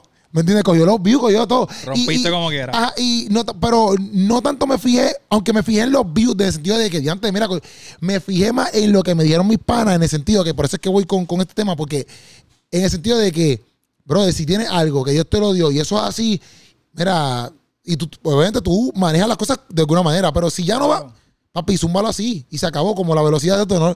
Si eso es así, eso es así. ¿Me entiendes? No trates de buscar quizás 30 mil tecnicismos, porque al fin y al cabo, yo pensando que a lo mejor la gente le, le iba a gustar de, de un minuto y medio, porque esa es mi mentalidad, Ajá. terminé subiéndole dos minutos, dos minutos o algo así, y la gente le gustó igual. ¿Me entiendes? Porque lo que importaba era el mensaje que estaba ahí plasmado. llevar, si te sentías cómodo y lo cambiaba, te podía resultar mal. Porque esa barra termina diciendo, ahora mi lírica, ahora su lírica es de paja y la mía es de ladrillo. Exacto. Eso es una referencia al cuento de los tres cerditos. Ah, ok, ok, ok. ¿Sabes? ok. Tú haces tu casa de paja, te la vas a hacer Te la- rápido. sí, pero te la va a llevar el viento el soplo del lobo. Exacto, y vas a gastar poquito. Exacto. Si tuvieras hacer una canción de paja, pues haz una canción de paja. Ya. Pues yo siempre voy a zumbar ladrillo. Porque yo necesito que esto esté establecido y cuando yo me muera y 20 años atrás, 20 años después vengan mis hijos, esté la misma cosa que yo levanté ahí. Que eso también es otra cosa, porque, porque a veces la gente, no, no quiero decir, bueno, a veces nosotros creamos cosas. Yo siempre, desde que entré en las redes sociales, te lo prometo, yo siempre he dicho, porque la gente me dice, ah, pero porque tú no haces videos de comedia nada más. Y yo he intentado hacer videos como que con ninguna reflexión. Ok. ¿Me entiendes? Como que, ah, pues voy a hacer un video de comedia que no tenga ninguna reflexión. Lo he hecho, pero mi fuerte es llevar la reflexión. Es como que lo que yo soy. ¿Me entiendes? No, Y dejas de ser tú si, si le quitas esa parte. Ajá. Y a veces uno lo coge porque dice, ah, pues voy a hacer más sin reflexión para que la gente vea que yo soy un comediante. Porque yo quiero ser comediante, ¿me entiendes? Ajá. ¿Y qué pasa? Que lo he hecho, no me funciona. De alguna manera no sé, no sé por qué no, no, no, no, no, no agarro. Con los la que agarro. Ajá. Pero a lo que voy es que cuando yo entré, yo siempre decía, pero es que yo no puedo hacer videos en las redes sociales que no digan nada. Yo me siento a veces que yo hago un video y, y hay gente, comediantes que no hacen, no hacen las reflexiones que yo hago. Claro. Que solamente es story time. Ajá. Ayer estuve aquí comiendo, me comí una uva, me atraganté, guau, nos vemos, ya se acabó el video. Y hay millones de views. ¿Me entiendes? Pero a ellos les funciona. Porque esa es su, esa es su identidad. Yo pienso que mis videos, eh, más allá de que te hagan reír, no es solamente un video que yo estoy subiendo, ¿me y ya la entiendes? gente espera el mensaje al final. Ajá. Pero yo lo veo como que no es solamente un video. No sé, como que, ok, yo estoy en un video, pero a la misma vez esto lo va a ver personas. Y, y yo siento que esto tiene que llevarte a X, Y cosas que es lo que Dios me dio a mí. ¿Me entiendes? Porque exacto, si alguien, si tú sientes que lo que te dio a ti fue para risa o story time o, o un video de levántate, positivos de esto así, levántate de la cama, pues fine. Pero yo, yo siempre lo miro de esa manera. Para mí un ladrillo es crear ese tipo de video porque yo digo, este video para mí no es un video que yo subo hoy. Y aunque mañana quizás nadie lo esté viendo, como quiera un video que se queda ahí. Tiene relevancia. Y yo no sé cuándo ese video, quizás de aquí a par de años, ese video como quiera puede coger Y y, una persona que agarra una un video persona. tuyo. Exactamente. Una persona que agarra un video tuyo y de repente estaba con una idea de, de quitarse la vida. Exactamente. Y de aquí a seis años. Por eso, exactamente. y de repente ven tu video, se rieron y dijeron como que ah, yo no quiero reírme por nada. Y de repente entra esa parte, esos últimos 20, 25 segundos de tu reflexión y le llegan al corazón a la persona y le hablan de su valor y se detiene de tomar esa decisión. ¿Cuánto costó el video entonces? Exacto. ¿Cuál valor tiene? Ese, ese es el du- eso y es lo te entera, Exacto. pero es como que, mano, no se puede fallar haciendo cosas buenas. O sea, Lo que tú hagas bueno no va a fallar. Lo disfrutes tú o la generación que viene después. Sí. Pero con esto, lo brutal de esto es, y, y por eso yo fui bien intencional en, en esa línea de, de- de la resistencia. Este, cuando nuestros hijos crezcan, Ajá. nuestras canciones van a existir. Exacto. Sean relevantes o no. YouTube no las va a borrar. Spotify no las va a borrar. No importa cuánto evolucione esto, esto va a quedar por siempre. Ujú. So, cuando mis hijos, si algún día tuviese nietos y las generaciones que vengan después, si existieran, busquen el contenido, van a encontrar que no hay paja, que hay ladrillo. Sí, full. So, eso es parte de, de lo que uno debe pensar. Hay gente que no piensa en eso, que piensa Sí, en sí, el ahora. sí, sí, sí, sí. Este, pero se supone que cuando uno va creciendo, uno vaya madurando. Sí, full, Y full. te exijas más a ti mismo. Sí. No, y, y por eso es que cuando viste yo, papi, qué duro, porque yo pienso igual, como que mis videos se, se quedan ahí para siempre. Y yo no sé cuándo algún día, y me, ha pasado como que con un video que hice empatía, ese video en Facebook yo un millón y pico yo cuando yo empecé, pero ese video yo lo subí. Y ese video no vino a coger como que un enganche después de casi 5 o 6 meses después. que yo no sé quién le dio share, alguien le dio share y ese video volvió a coger un ímpetu y papi se volvió viral. Pero son las cosas que yo digo, brother, por eso es que yo creo de esa manera, porque, por lo mismo, porque papi es un ladrillo que se queda ahí para siempre, ¿me entiendes? Algún día le va a hacer beneficio. Y, y, yéndonos, el- y la- eso es un video. La música. Loco, hoy en día, tuve, los otros días en Stranger Things que salió, yo no, veo- yo no he visto Stranger Things, nada de Stranger Things, pero sí sé que salió la canción esa de los, que pegó bien duro, esa canción de los Ajá. 80, que esa señora, yo creo que estaban buscando si estaba, está muerta. Las cosas sacan, sa- vuelven a, a, a- a Loco. tomar relevancia. La película de Thor usaron muchísimas canciones de Guns N' Roses. So volvió ellos a hacer trending en Exacto. la- En, en el streaming. Exacto. Vivimos unos tiempos donde la cultura del arte ha cambiado y hay cosas que pueden pausar por algunos años y más adelante Volver. vuelven y explotan Volver. como si fueran un estreno. Literal. Porque es un estreno para esta generación. Literal. ¿Sabes? Los chamaquitos nunca habían escuchado la de Stranger Things, Ajá. habían escuchado las de Guns N' Roses, hasta Ajá. que llegaron a, a la película de Thor. Ajá. So, yo estaba viendo la película de Thor con Ajá. mi hijo y yo estaba como que, ah, yo por la canción de Guns N' Roses porque me fascinaba Guns N' Roses y de repente el nene ahí como que por primera vez escuchándolo, como que, diacho, este rock está bien duro, pero ahora lo va a asociar con Thor. Exacto. Con la banda, Exacto, exacto. pero igual le gusta, ¿me entiendes? Sí, como sí. que, ¿sabes? Se hace relevante en una generación que no estuvo expuesto hace... ¿De, de cuánto Guns N' Roses? Sí, papi. Estamos Lleva hablando 20 tiempo. atrás, lleva tiempo. Lleva tiempo. atrás, ¿me lleva tiempo. Por eso digo que, que en verdad. Por eso volvemos a exacto a lo mismo. Como que uno no sabe este cómo, cómo la música, a lo mejor. Porque inclusive yo fui, que eso yo he contado en par de podcast, yo fui a Honduras este, una vez. Y allí en Honduras, yo fui hace un año a Honduras o dos años. Y ahí estaban cantando canciones de, de Trevor Clan, de, de papi, que a veces dice que en Puerto Rico tú no escuchas eso ya. Claro. Pero allá están sonando en, el- en los bohíos, porque no es que estamos hablando de que están sonando en un party. Ajá. En unos bohíos, aquí, aquí no llega ni, ni, ni electricidad. Literal. Y de momento un radio con batería con Trevor Clan puesto. Y yo, vete para. O sea, que ni Trevor Clan tiene en mente que lo está escuchando un bohío allá en Honduras. Cero. ¿Me entiendes? Entonces, por eso es que yo digo, brother, todo lo que tú creas, lo mismo. Full. Es un ladrillo. Que tú enviaste aquí por este puchu. Ah, la British, Bri- British singer Kate Bush se llama. Ah, sí. eh, mira, dice, se ha ganado 2.3 millones desde que salió en streaming. este año. nada más se ha ganado. Cuando salió la serie Stranger Things, en la que se llama Running Up the Hill, Running Up the Hill. eh, se ganó 2.3 millones en streaming. en esa serie. Mira para allá. la que se en el 85. Y ahora viene a ser 2 millones nada más, ahora es un añito. Ya, che, mano. Normal. 37 años después le dio fruto. ya, te vas a borrar. Está cañón, está cañón. October 4, vamos allá. Me gusta, me gusta el flow. Me gusta eso. Mira esto. Yo cuando la escuché, yo siento De hecho, tú fuiste de los primeros que la escuchó. full, full. Antes de que saliera hoy. Duro en la madre, duro en la madre. Yo cuando la escuché, para mí fue una peste cañona. Yo decía, "Ah, está duro. Y no te lo digo en serio porque está, yo te lo escribí, yo te lo dije, está dura, está dura. Y tú estabas saliendo de un ensayo. Sí, sí, sí. No, estaba, yo estaba de camino. Ah, exacto, de una reunión, de una reunión, de una reunión. Entonces, este. Pero me fijé en. No, son acá mis visualizaciones de. No sé. Yo, por ejemplo, escuché October 3, eh, le metí como que un poquito de las de October y qué sé yo. Pero yo, eh, por ejemplo, comparando October 3 y October 4, no sé, como que en October 4 yo te vi como que más más ready, más vacilando en la pista. Cuando digo vacilando es más como que como que entrenado, exacto, como que eh, en la 3 no es que no es que están mal, pero Ajá. como que a veces, no sé, en la 4 te vi más fluido.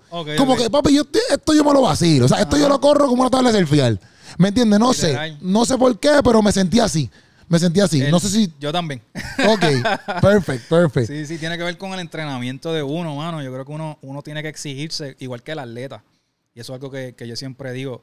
Si tú eres un rapero, tienes que preguntarte por qué Jay-Z, casi a sus 60 años, sigue siendo tan relevante y tan duro cuando tiene un verso. Ya. Se llama entrenamiento. Tú no puedes dejar de leer, no puedes dejar de escribir, no puedes dejar de usar ritmos diferentes. Si te quieres retar a subir, a ir a otro nivel y poder llegar, ¿verdad? A las personas, porque pues escribir por escribir y, y rimar por rimar, pues no tiene sentido. En esta usé contenido bien, bien fuerte. Y lo que hice fue entonces que para suavizarlo, en vez de rapear la canción, yo estoy casi como cantando la canción Exacto. en un flow rap cantado, en vez de rap ahí in your face. Ajá. So, entonces como que estoy haciéndolo a propósito. Y eso me permite también, porque como yo canto, pues me permite hacer cositas que rapeando no puedo hacer. Ya. So, es eso. O sea, literalmente me sentí así en la pista, como que si la pista está haciendo esto, pues yo me voy por acá, hago este cambio, hago esta pausa. De verdad me curé, me sentí súper pompeado ahí. No, en verdad yo lo sentí. Pues, está bien porque yo lo, yo lo sentí. Mientras te escuchaba, yo Si decía, ya llego, si llego está duro. si Ajá, como que yo lo sentí así. Y si tú vas a October 3, pues yo decía, ya antes, pues siento que en esta está, papi, normal, como si fuera la, o sea, un pez en el agua ahí, normal, chilling. Entonces, pues, rápido te empieza. Un joven de 18 años no puede comprar una cerveza, pero sí puede comprar una R15. Pa' volarte Pan, la cabeza. Para volarte la cabeza. Familia en el hospital no parece, no, no parece tan normal que otro animal mate. a- no sé si lo escribí bien, ¿verdad? Pero es En que el hospital ya nos parece tan normal. nos parece tan normal que otro animal mate 20 a 20 niños. en, un en una en un elemental. elemental. ¡Pum! Papi. No, o sea, cuando, ese es tu primer beso. Esta misma semana acaba de pasar otra vez. Otra vez. O sea, que. Obviamente, pa- ¿qué tú piensas? Porque para tú empezar con eso. Yo quise empezar como que a mí me gusta que la gente se haga preguntas a ellos mismos. Porque, ¿por qué tomamos por normal que un, una persona de 18 años no se pueda comprar una cerveza, pero sí se puede comprar un rifle de asalto Sí. y todas las balas que quiera? ¿Qué te hace pensar que no tiene la edad para tomarse una cerveza de 12 o 14 onzas, pero sí tiene la madurez para agarrar un arma de asalto y comprársela? Que eso está. a lo sin limitaciones alguna. Porque, ah, esta es este, nuestro derecho. Ajá. Entonces, yo creo que como sociedad tenemos que hacernos preguntas y no decir la contestación básica de siempre. No, no, no, porque eso está en la Constitución. Ok, pero no vamos a cuestionar nunca nada. Ok. Y pues que siga pasando. Por eso es que, más, mala mía, por eso es que más adelante tú dices como que tú defiendes la enmienda, pero yo, yo, yo defiendo a mi hijo. Exacto. O sea, no, no lo estoy diciendo como la barra, tú lo dices, pero eso es lo que se Sí. trata también. Yo digo, tú das la vida por defender la segunda enmienda. Yo doy la mía por defender mi primer y segundo hijo. exacto. Y vuelvo al mismo tema con que empecé la canción. Exacto. volvemos a lo mismo. ¿sabes? De verdad, de verdad, yo he visto tantas personas, aún de la comunidad de fe, defendiendo la segunda enmienda cuando ocurrió esta masacre en una escuela y sigue ocurriendo. Y lo que estamos diciendo es, no, no me quiten mi derecho. Vete y dile eso a los papás de los nenes que le, que le mataron. Sí, sí. ¿Sabes? Tu derecho provocó que esta persona, ah, no, que no, no ¿sabes? Este tipo de, de- de cosas, no, no toques este tema porque es un tema bien delicado y, y los cristianos están divididos en ese tema y algunos que sí lo apoyan. Mira, yo no tengo miedo de tener conversaciones. Si no podemos tener conversaciones, Hay un ¿de dónde salen las soluciones? Sí, ah, sí. Ah, porque vas a ofender a este, pues que se ofenda, que madure. Sí, sí, sí. Ah, no, pero que tú no sabes que tal pastor eh, se expresó públicamente que ellos apoyan que la gente tenga alma, no te van a invitar para la iglesia, pues que no me inviten, yo soy el primero que no quiero ir. Ya. Qué bueno que ya lo sé. Y no me invite, feliz. No quiero Ya, ser ya. parte de eso. O sea, porque yo personalmente entiendo que hay un problema de, social, real, donde murieron niños.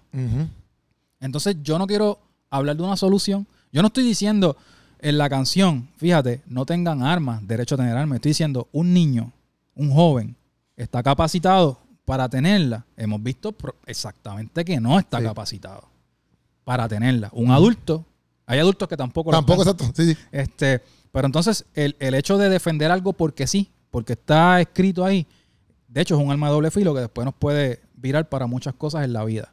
So, yo creo que hay conversaciones que hay que tenerlas. Y Sí, a mí obvio. siempre me gusta con October establecer conversaciones. Sé que hay gente que se va a molestar por eso.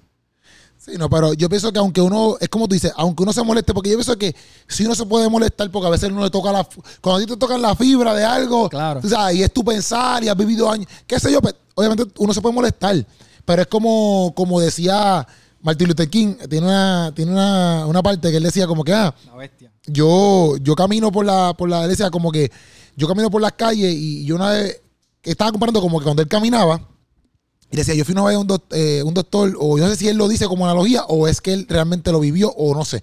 Esa es que él dice esta, él dice esta frase, él dice, yo fui, si, tú vas a un doctor, y un doctor usa las herramientas correctas, ¿verdad? Y usa todo lo correcto para decirte a ti, diagnosticarte, ¿verdad? Tú te haces un examen, pam, y te dice, tienes cáncer. Pues entonces, Si él usa las herramientas correctas, te sacó las placas, lo que se necesite, y tú tienes cáncer, tú te puedes molestar, pero el doctor no tiene la culpa. Tienes cáncer. Que la verdad molesta. Ajá, entonces él decía, "Pues eso mismo, él decía, eso mismo es lo que yo hago con mis marchas. Y les muestro a ustedes que su cáncer, o en otras palabras, es el odio que ustedes tienen hacia los negros. Literal. Porque yo no estoy usando, o sea, es lo que estoy diciendo, mis herramientas son las correctas. Yo estoy marchando non-violence. Exacto. Yo no, estoy haciendo, yo no estoy haciendo violencia, yo estoy tranquilo en la Y lo mía. odiaban como pero el odio de ustedes demuestra el cáncer que ustedes tienen.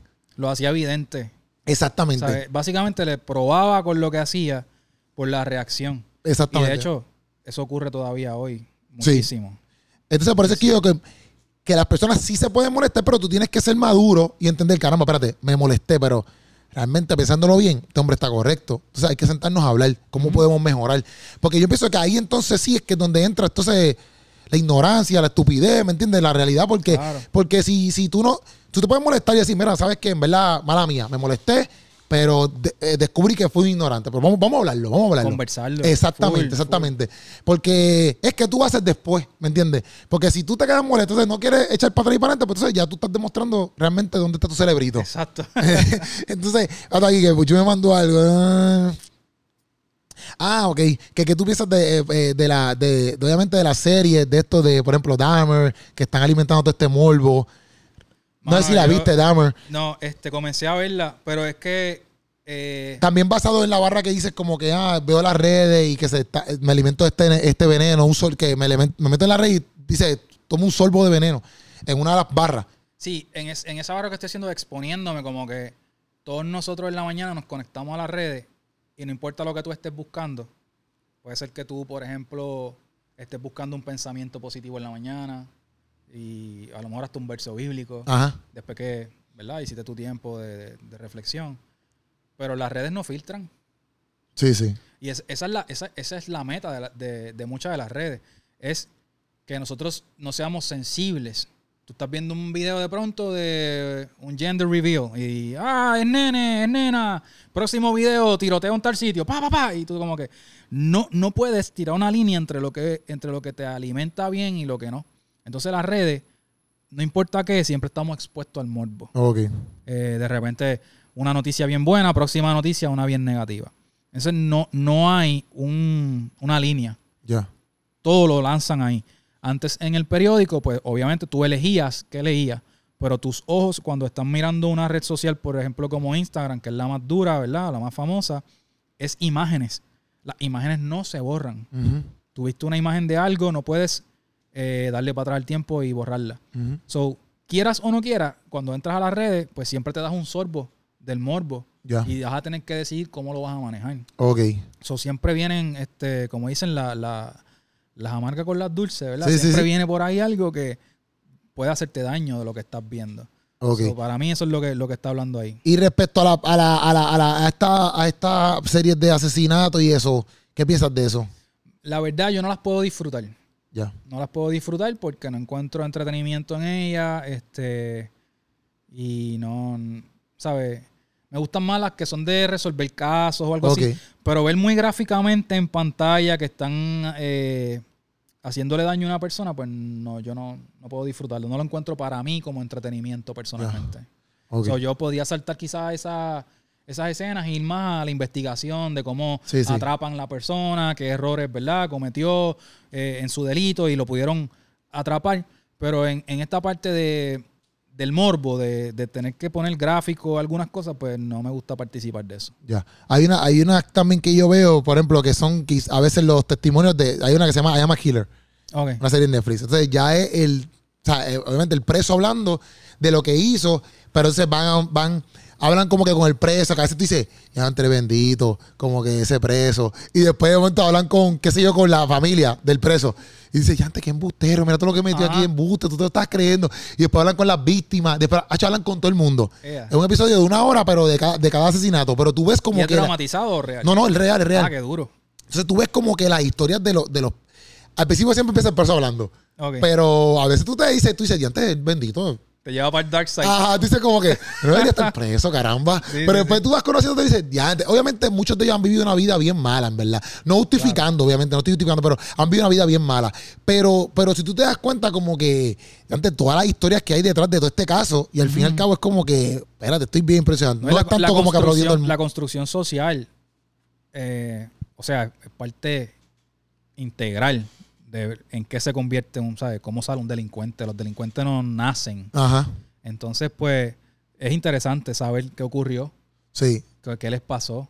Eh, por eso no me gusta juzgar a nadie por lo horrible que haga, porque, pues, de dónde viene, qué ocurrió ahí, ¿verdad?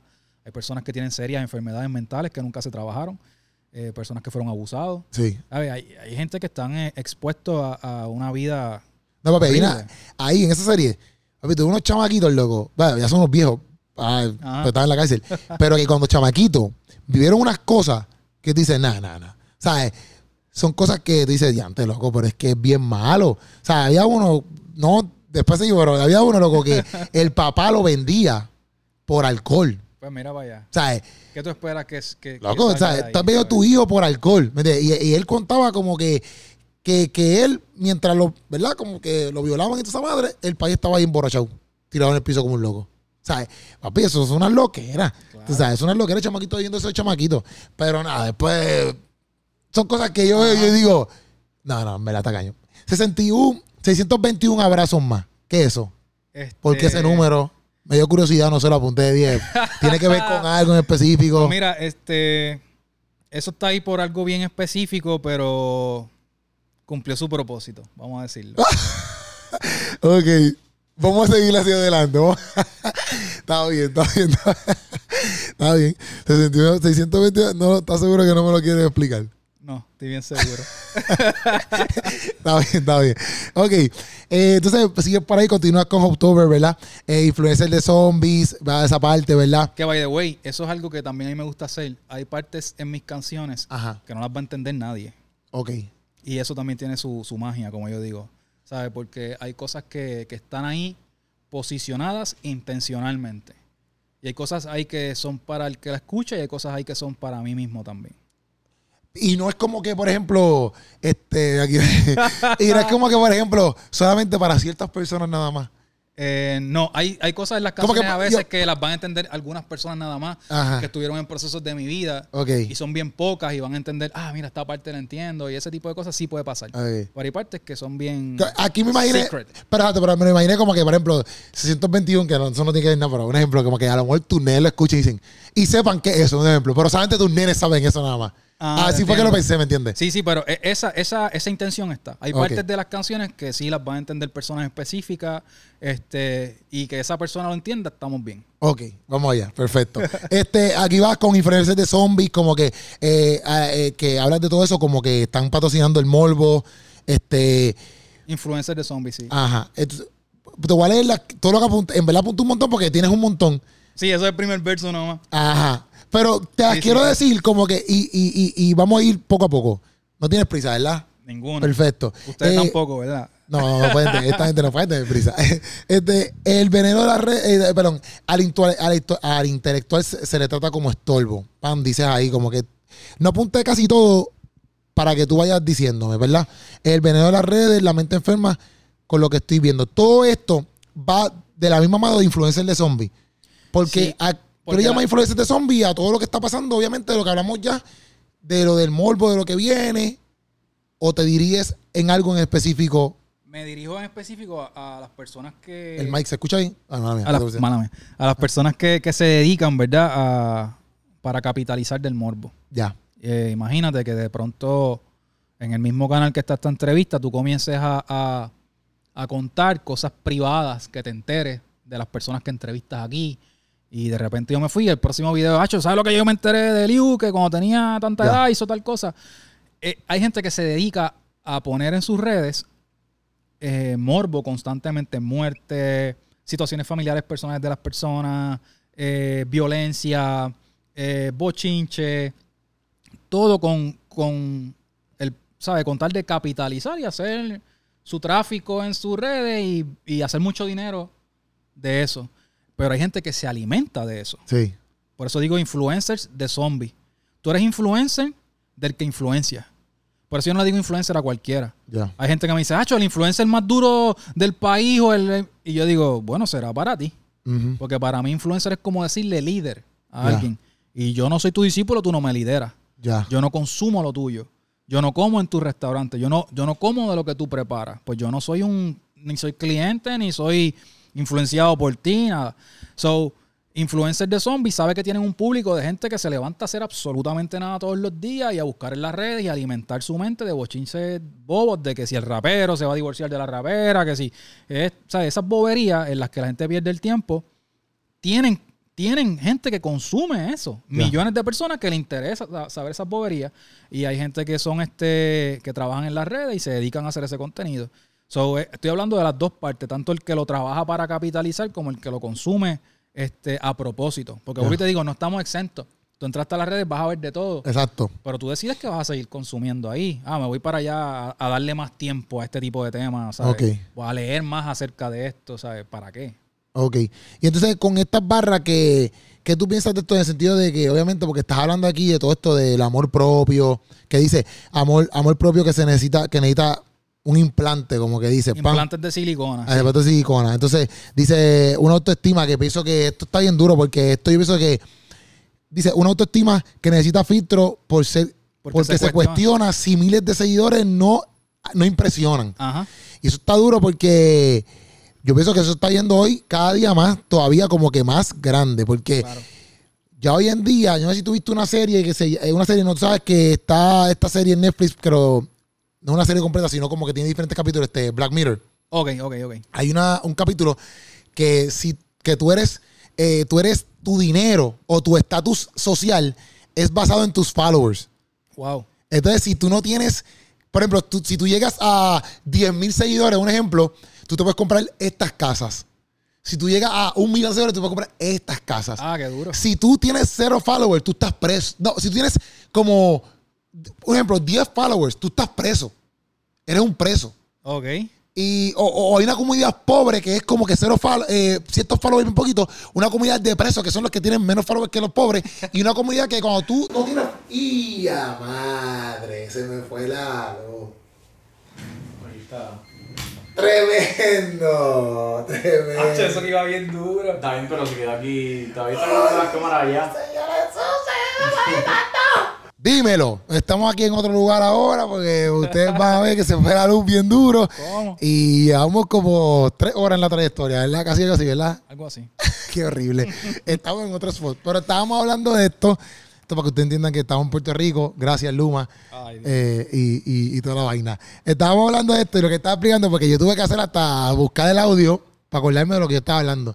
Yo estaba hablando de la barra que dice este amor propio que necesita implante. Estábamos hablando de esa barra. Ajá. Eh, amor propio que necesita implante, una autoestima que necesita filtro por, porque se cuestiona si miles de seguidores no le impresiona. Estábamos hablando de eso, entonces estoy hablando de la serie. De una serie. Ajá, que, que depende de los seguidores que tú tengas, pues entonces tú tienes un estatus social, obviamente en la sociedad. Como ahora. En la vida real. Ajá, pero allá es por seguir. Bueno, sí, Sí, sí, sí. en cierto punto sí. Claro. Porque hoy en día a lo mejor tú tienes un montón de followers y ya la gente piensa que tú eres Claro. la cosa más brutal del mundo. Y sabes si tú estás comprado. Pero la cosa es que, eh, eh, eh, ¿qué tú piensas de eso? O sea, obviamente, la barra tuya, a mí me gustó por, por, por lo que estamos hablando en el sentido de que la gente hoy en día vive de eso. Como que hoy en día, inclusive tú puedes tener 10 mil, checate esto, yo tengo, yo tengo, tú tienes más followers que yo en Instagram. Si tú tienes más. Este, y yo fui a una agencia. Y obviamente nosotros los que tenemos, por ejemplo, tú tienes 36 millones de yo tengo 32 mil por ahí. Ok. En Instagram, en Instagram. Este, obviamente existen los microinfluencers, los nano. Tú y yo somos considerados unos microinfluencers todavía. Entonces, yo fui a una agencia y me dijeron eso. O sea, es como que no, es que tú todavía tienes poquitos followers, me dijo. Y yo por dentro, ¿sabes? Todo lo que me tengo que echar por treinta y pico de mil followers. Y que el otro treinta y pico de mil followers son dos choliseos para que tú lo. Pero lo que voy es que yo digo, wow, como que qué sorprendente es que para ellos decir que te, que te sigan 30 mil personas, obviamente yo entiendo el concepto, pero que te digan, ti te sigan 30, eso es muy poquito. Ajá. Que te sigan 30 mil personas, eso, eso no es nada. ¿Sabes? Claro. A ese nivel ya estamos. No, y mano, son una multitud de gente, pero igual, este, y, y una oportunidad increíble de poder llegarle con tu arte y con lo que tú haces. Pero yendo a la barra, una autoestima que necesita implantes de silicona. Este, un amor propio que necesita implantes de silicona, autoestima. Ahí estamos hablando, gente, de, de todo lo que es la... la, la- Sobre todo con las mujeres, Exacto. ¿verdad? Este, los medios de, de comunicación im- impulsan, eh, es una forma de despreciar a la mujer, este, de unas bellezas eh, creadas, falsas, y le ponen una presión. Y, y yo hago música eh, pensando mucho en las jovencitas, en las niñas que van creciendo, que no tengan una imagen distorsionada de lo que es la hermosura y la belleza que le quieren vender los medios para... Hay muchas niñas que se han quitado la vida, jóvenes que se han quitado la vida o han entrado en depresiones profundas porque no aceptan su físico.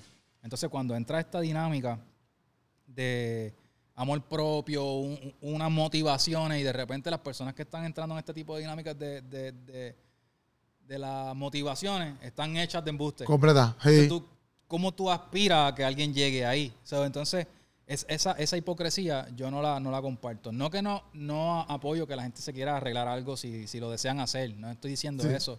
Pero eso no es un estándar de belleza, Sí, sí. Ni, de, ni de aceptación, ni nada de eso, ni de amor propio.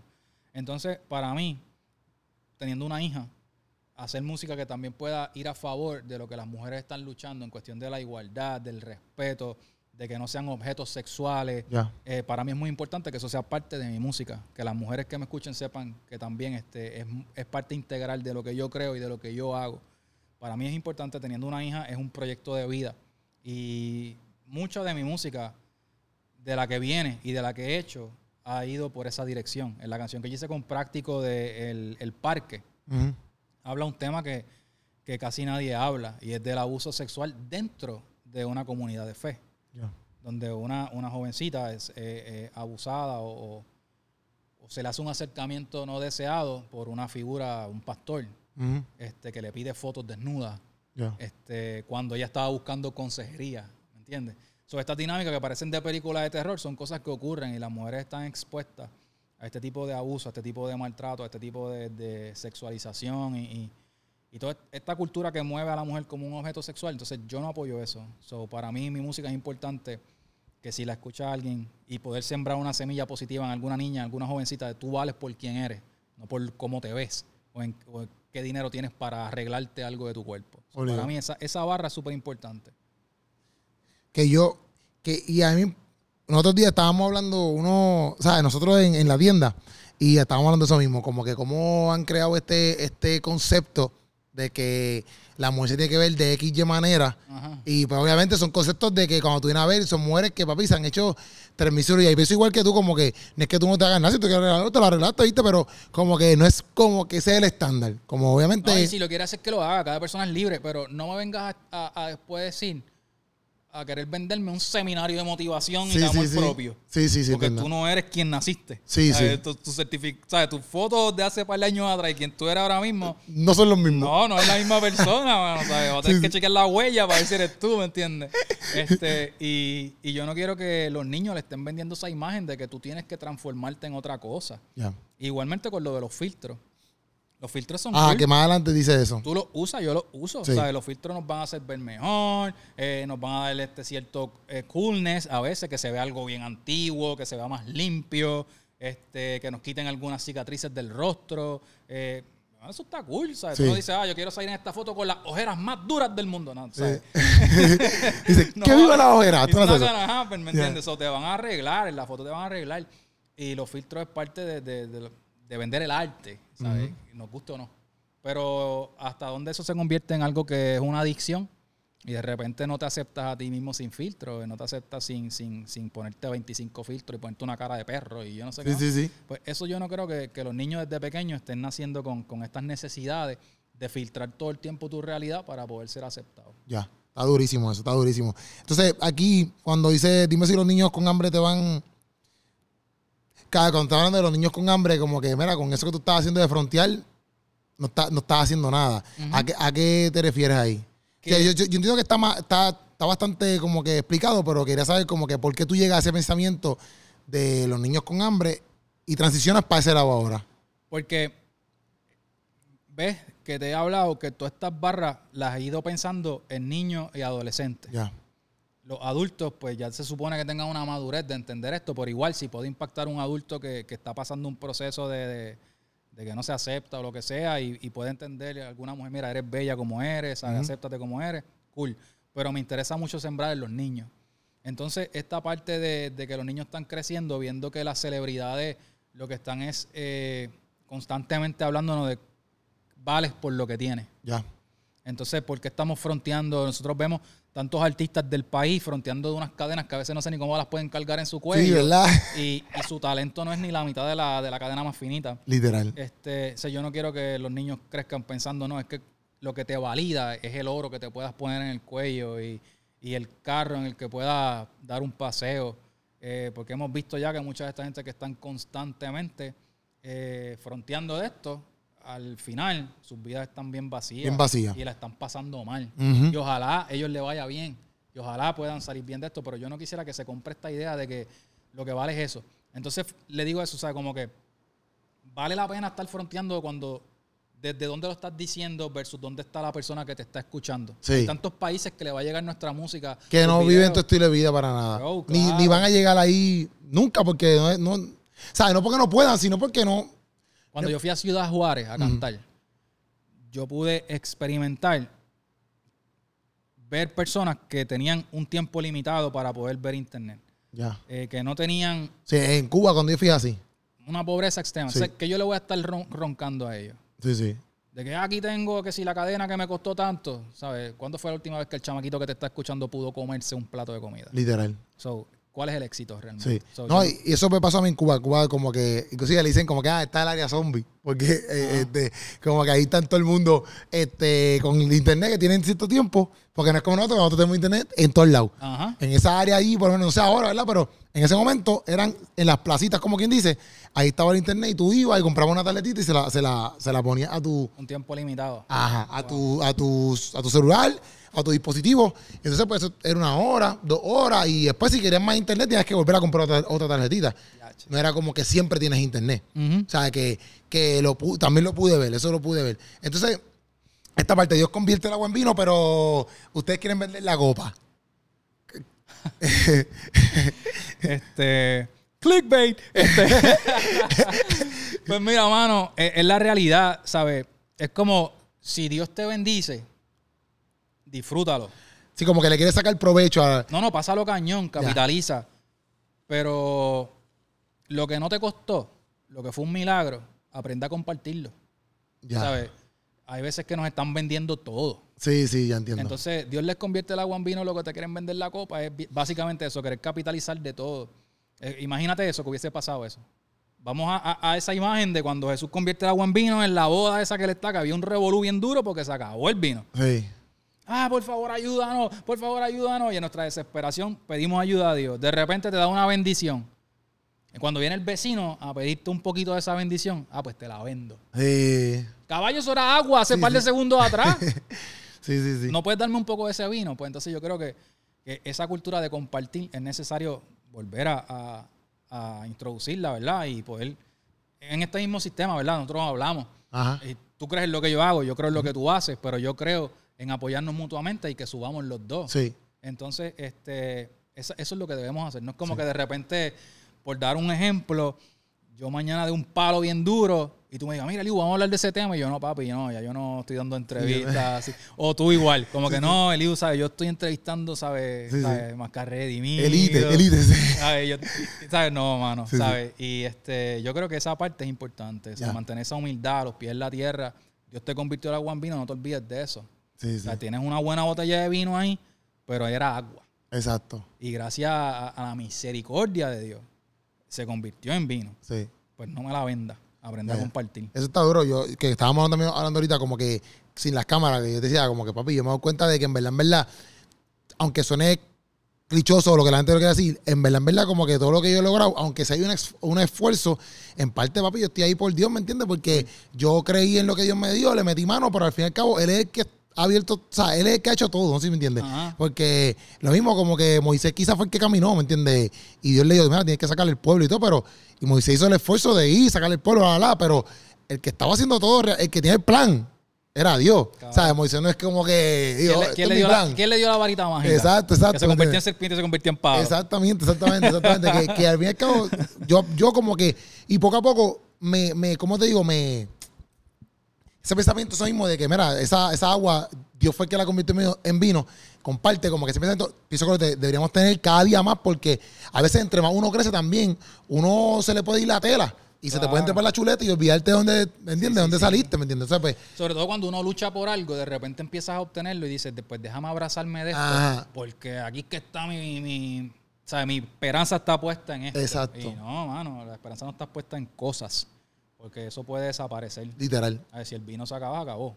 Y, literal, o sea, por más guardarlo no se multiplica, literal. sino por compartirlo. Y aquí entra en el corito que dice, always in October, always in October, always in October, Ajá. always, always in October, my friend. O sea, hachón, hachui. No te rías, puchu. Estoy charro. always in October, I will find my freedom. ¿Verdad? Siento un poquito más de libertad. Ese es tu corito, pan, como que para Eso va transicionar. con lo que hablamos al principio. Ajá. en Se el- escucha, se escucha. En el, te- en te- el- eh, ah, mala mía. eh. En el universo alterno, que era otra escenografía. Eso va con esa parte de que, mano, este eh, siento siempre una libertad especial en octubre, una fuerza diferente, una energía diferente. Y me gusta grabar con esa fuerza porque sé que trae algo, algo que es diferente. So, siento esa libertad de esta canción, no la voy a escribir pensando en el top 10 de, Sí, de, de la radio, sí, yo no sé qué, la radio yo no sé si existe todavía. Yo creo que pero este se me ofenda. Ay. Pero este, o, o cuán importante es sin, sin, sin payolear. Vamos, vamos a parar. Este, no, este, no, mano, pues es eso, es básicamente eso, que, que es ese momento del, del año donde no tengo ningún tipo de eh, algo que me limite Sí. lo que voy a decir. Voy a decir Sí, justo tú- lo que quiero decir. Ya.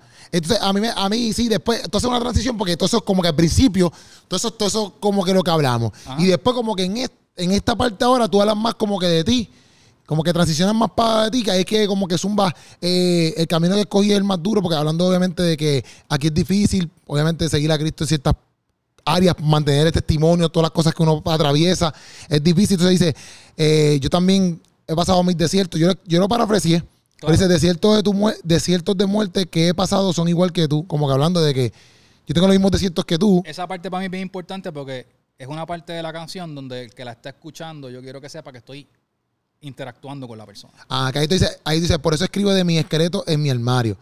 Cualquiera canta de evento y dice que está en, eh, en- Sí, ahí es, este, ok, igual que tú, y tus luchas a diario, este, por eso hablo de los esqueletos de mi armario, mi ghostwriter no ha nacido, pues Dios sabe que es necesario.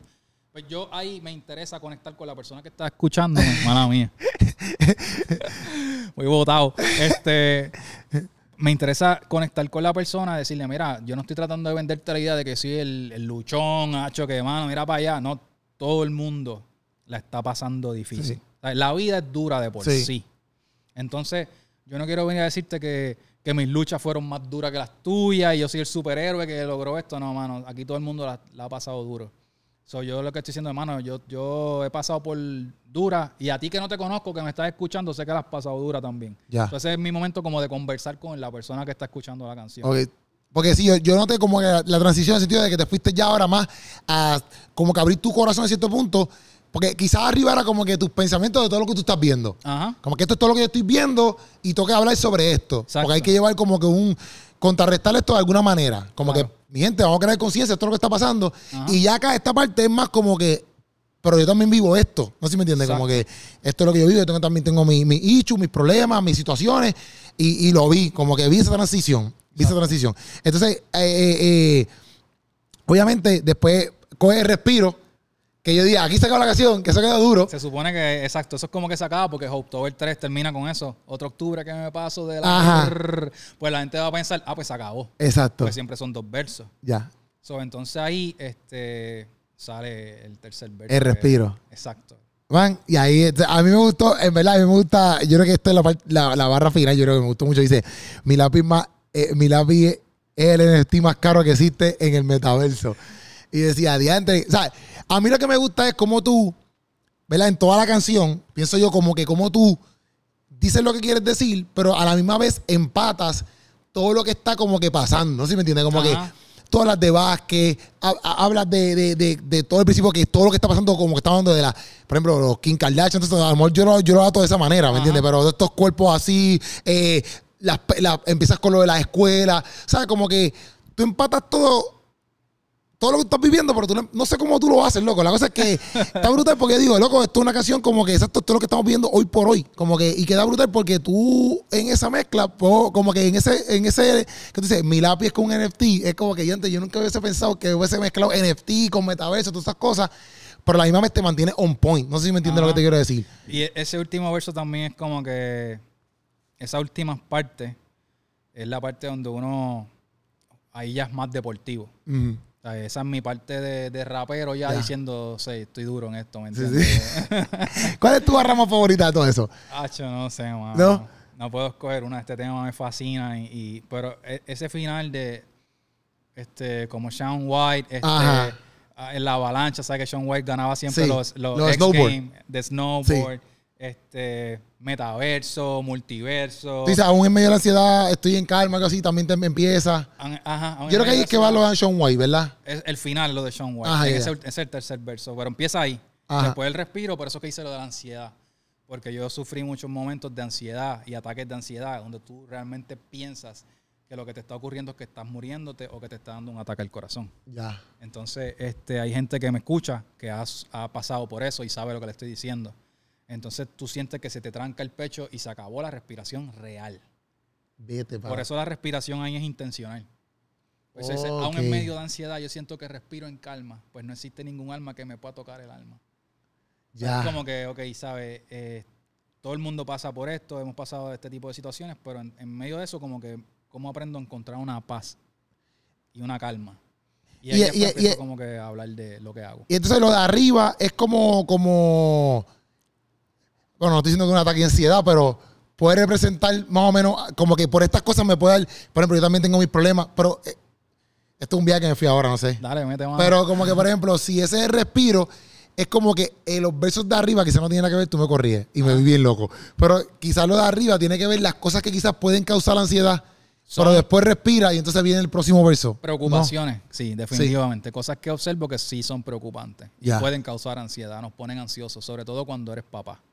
So, este, y las veo y sí, creo, creo que, que era necesario ¿sabes? plasmarlo justo como lo siento. Como que Ya. estoy hablando de todas estas cosas y estas cosas, no solo a mí, a la sociedad. Sí, full. Nos causan una ansiedad como que, ¿y qué va a pasar? Y, y- y esto es lo que importa ahora y Sí. esto es lo que vale ahora. Y, y mira esto, ¿sabes?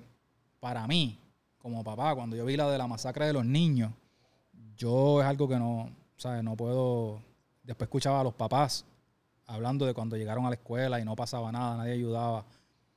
Imaginarlo solamente te rompe, Sí, ¿no? rompe, ¿sabes? Como que imagínate esos padres que llegaron y sus niños están ahora masacrados. O sea, estamos hablando de que el tiro, Ujú, ¿sabes? Pero eso es tu niñito, que por la mañana lo dejaste ahí, oraste por él, le diste un besito, y te te amo, nos vemos por la tarde en un lugar seguro y llegaste a buscarlo y está muerto ahora. No, Eso es lo nunca lo volviste a ver, nunca volvieron a hablar, nunca lo volviste a abrazar. So, para mí, esto es algo tan pesado, bro, como papá. Es demasiado, ¿sabes? So, hablarlo y ver cómo que estaba esa dinámica de que no, vamos a defender las armas, no, vamos a defender los niños. Ujú. ¿Sabes? So, para mí eso era importante hablarlo. So, sí, es como que preocupaciones que pueden causar ansiedad, definitivamente. Y, y, y a mí lo que también yo pienso que la gente se identifica, o cuando, ¿verdad? Cuando, cuando tú escuchas el tema, que la gente puede decir, diantre, quedó duro. No tan solo por cómo tú te, no tu delivery y todo eso, sino exactamente por lo que estás hablando. Porque yo siento que toda la gente se identifica en todo lo que tú dices ahí. ¿Me entiendes? Porque todos lo hemos vivido. Aunque quizás no lo hemos vivido como, por ejemplo, los padres de la escuela, que eso sí lo vivieron ahí full. Claro. Pero sí vemos qué está pasando. ¿Me Exactamente. entiendes? Y sí, y sí estamos ahí pendientes a eso. Y, y- y, eh, está cañón, porque eso mismo yo decía, bro, ¿sabes que tú dejas a tu nene? Acho, no, estás loco, tú dejas a tu nene ahí después que tú llegues y pasas ese revolú, ¿me entiendes? Es una loquera, es una loquera. Entonces, ¿por qué decides eh, meter, por ejemplo, a tu, a tu nene, aunque tú lo has hecho ya, pero en este tema lo, lo decides meter en, en- en el, en el video? Pues mira, desde el, desde el inicio, yo creo que este año una de las cosas que ha logrado en mí es traer una sensibilidad y, y una, una awareness del tema de la muerte. Ya. Hay, hay temas que a veces en las comunidades de fe no los tocamos con responsabilidad. Uno de ellos es el sexo, uno es la economía y otro es la muerte. Porque no son sexy hablarlo o, o- o se sienten que hay tabú con estos temas. Y nos, nos preferimos desde la fe hablar de una vida después de la muerte y de la eternidad sin tocar el tema de la muerte misma. Sí, sí. Eh, si yo me muero hoy, ¿sabes? Mis niños me dejaron de tener a los 9 y 4 años. ¿Cómo ellos van a bregar eso el resto de la vida? Ah, nunca lo vamos a tocar porque es que papá va a durar 100 años. ¿Y quién nos garantiza eso? Entonces, ¿por qué no hablar de eso? Pues para mí, el legado eh, puede estar aún, parte de lo que, aparte del amor que les doy, del respeto, porque los respeto muchísimo, que eso es una de las cosas que yo creo que los padres tienen que comenzar a hacer, respetar a los hijos. Sí. No solamente amarlos, respetarlos como individuos este, y personas, si, si creemos que vienen de Dios, pues como cosas de Dios debemos tratarlos, ¿verdad? Obligado. Este, so para mí era, era bien importante que ellos sean parte de todo lo que yo hago. Parte del legado que les doy, aparte de la crianza, es que ellos sean parte de mi arte. Y que ellos vean cuando crezcan, papá siempre me involucró en lo que él estaba haciendo. La música para papá no era como que algo aparte de mí. Papá siempre entendía que yo era parte de ese proyecto. A mí me fascinaría que ellos desarrollen sus talentos y los usen como les guste. Este, pero que vean que para mí no era aparte, como que los voy a dejar ahí y me voy a hacer música. Sí, sí. No, tú eres parte de esto. Yo siempre los he mencionado en mi música, han Sí. sido parte de Carátula. Esta es la primera vez que están ambos en el mismo, en el mismo mismo video. video. Este, lo hicieron cañón. Sí, sí. Ah, yo estaba en el set de grabación, yo ahí con un taco ahí como que, Eli, usted toca, yo como, "No, hombre, voy a llorar. Este, era bien cañón verlo, ¿me entiendes? Y, y la satisfacción que me da es bien brutal. Han visto las fotos que he puesto estos días, para mí Sí. son de las mejores fotos de la vida. Me quiero hacer camisas con las fotos de ellos. Este, so, para mí es importante que ellos sean parte de esto y, y que se pueda modelar con el ejemplo, ¿me entiendes? No solamente una idea de que, ah, papá hace música, no, yo soy parte de eso. Aparte de que el coolness, que ellos están en la escuela. Sí, no, obligado, obligado, obligado. Ay, yo salgo en el video de mi papá, que es la que hay. ¿Y con cuántos videos han salido, caballo? Este, so, para mí es, es cool. Este, de hecho, ver a Justice eh, rapeando parte del verso, haciendo el coro. Eh, hay muchas cosas. Eh, el tema habla mucho de mi protección a ellos, mi cuidado a ellos, mi amor a ellos. So, para mí, todo mi arte, si yo saco a mis hijos, pierde mucho sentido, ¿sabes? Sí, sí. Eh, todo ha cambiado desde que ellos están. So, para mí es brutal. Y van a seguir estando en mis proyectos. No, ya tengo Y- un par de ideas bien locas que, que ellos van a ser parte porque son dos personajes, les gusta actuar, les gusta vacilar, son un chiste con, con, con piernas, ¿me entiendes? Sea, un vacilón, son dos personajes muy cañones eh, y tienen unos talentos brutales. So, yo quiero que ellos sean parte de todo. Y yo, y yo pienso que, ¿sabes? Por ejemplo, nosotros, nosotros vimos en el concierto de Cristín, Cristín siempre lleva a los nenes y los tres pasan en la tarima y qué sé yo, y bla, bla. Casi al final y bla, bla. Y también he visto un par de gente que, que, que se involucra con los nenes. Y yo digo, esas son experiencias que, que los nenes nunca se van a olvidar, ¿me entiendes? Porque eso mismo, como que. Yo nunca tuve una experiencia grabando un video musical con mi papá, porque obviamente mi papá no cantaba, pero, pero son experiencias que no todo el mundo las vive, ¿me entiendes? Y a la misma vez son cool, porque eso mismo como que también pienso que te dan confianza en ciertas cosas. Claro. Este, tu papá ve- también puedes ver otras áreas donde tú puedes trabajar para Dios, porque no tan solo él te está viendo a ti quizás como, eh, como un artista que canta, ahí se involucra mucha gente, los que graban, los que, ¿sabes? Como que ya desde chamaquito tú estás viendo un montón de cosas que quizás, pero en, en mi casa yo no veía, en- mi papá que iba a trabajar a un sitio de ropa y volvía, y mi mamá que trabajaba en hospital y volvía, pero yo no estaba con ellos, obviamente. Claro, y el respeto que ellos van a tenerle a cada persona que está ejerciendo un oficio mientras se está filmando, eh, el de las luces, el de los cables, el hecho de que ellos puedan ver que lo que papá hace es un trabajo, aunque otra gente no lo respete, mis hijos lo van a respetar. Exacto. Porque ellos llegaron allí y saben que no, en esta parte hay que quedarse callados. No, en esta parte no podemos estar corriendo. No, esto está cool, esto es un video, pero esto es trabajo. Exacto. Y esto es un lugar donde se está trabajando. Y hay que Sí, sí. respetar todo lo que está ocurriendo aquí. Eso está brutal. Porque a veces el concepto del arte, hay gente que le quieren quitar valor, decir que no vale. que la gente quizás piensa que los videos salen solos. Ah, exacto, hace un videito y ya, Sí, tú lo grabas con- llegaron y con el iPhone y ya, vamos. ya. Entonces, el ver las horas de trabajo, el ver el lugar, el lugar profesional, el estudio, sentirse que es un lugar profesional, que le están hablando como si fueran, en- ¿sabes? Fueran a trabajar, como que mira, te toca hacer esto a ti ahora. Y no es papá el que se lo está diciendo, se lo está diciendo el director del video. Y ellos ver como que, ah, espérate, esto, esto es serio. Sí, sí, sí. Para mí es importante porque el respeto al arte para mí es, es integral en que ellos puedan ver muchas cosas más de las que hago y que las entiendan. Sí. Que las entiendan y no piensen como que, ah, papá se fue a hacer un video. Ah, Sí, papá se fue a cantar a otro país. Ah, papá. No. Ah, sí, yo sé lo que le está haciendo. Eso es un trabajo. Exacto. ¿Entiendes? So, eso para mí es importante. Y si quieren las tenis que tienen en el video y las quieren seguir teniendo, pues tienen que seguir saliendo en los videos. para que tengan la convitura, papá tiene que meterle. Ahí está, ahí está. Ah, bueno, entonces, este, después de esto, porque dijiste ahí un, en, en un comentario como que, como si viniera música, dijiste, eh, eh, dijiste algo como que de la que ha pasado y de la que viene, algo así dijiste en uno ahorita. Sí, todo lo que viene lo, lo va a incluir siempre. Pero hay cosas que vienen. Estás haciendo música ahora, Oh, ¿sabes? sí, yo estoy activo. Esto acaba de ser un como un, un starter. Es como que algo que comienza. Obviamente ahora viene época navideña. Yo no voy a estar en Navidad este, sacando eh, cosas porque sabes que se pueden perder un poco ahí. Pero el plan comenzando desde enero es, esta, eh, es fuerte. Y si, si, si me da una loquera, suelto algo como quiera después, Eso. Un par de semanas. Eso está, eso está bien. No, pero sí que, que, que lo que a lo que voy a la, que exacto, que va a empezar entonces a meterle, vamos a ver más, No, definitivo. vamos a ver más. No hay pausa más. Ya, ya, no ya. ninguna pausa. Ya, ya, ya hubo todas las pausas que tenían que haber y hay, hay que trabajar un montón. Hay que trabajar un montón y yo estoy puesto para trabajar. Qué duro. No, y qué bueno que en verdad me gustó hablar, porque también a toda esta, que hemos hablado fuera de cámara y dentro de cámara. Ajá. Este, a la misma vez yo, este, viendo, ¿verdad? Obviamente, y hablando de todo lo que hemos hablado, como que, como que dice, Yantre, cómo tú has permanecido, ¿me entiendes? Con tu carrera, ¿verdad? Con tu ministerio que Dios te ha dado, atravesando lo que atravesaste en tu matrimonio, ¿verdad? Pero que es súper difícil, pero me impresiona, ¿verdad? Cómo, cómo tú te has mantenido, ¿me entiendes? Y has mantenido a tu, a tu, y a tu, a tus nenes, ¿me entiendes? Como que mucha gente a lo mejor se quita, mucha gente no, ¿me entiendes? Pero a la misma vez yo digo como que, ¿sabes? Te, te, te, te, te honro y me, y me, y me, me- ¿sabes? Como que me quito el sombrero en el sentido de que, bro, a pesar de tu lucha y eso, como que ha sido constante, aunque a lo mejor la gente no lo vea constante, vamos a ponerle que a lo mejor dice, Dios, el uno tira eh, canciones, hace después de, por ejemplo, de hizo uno con práctico y no tira más nada.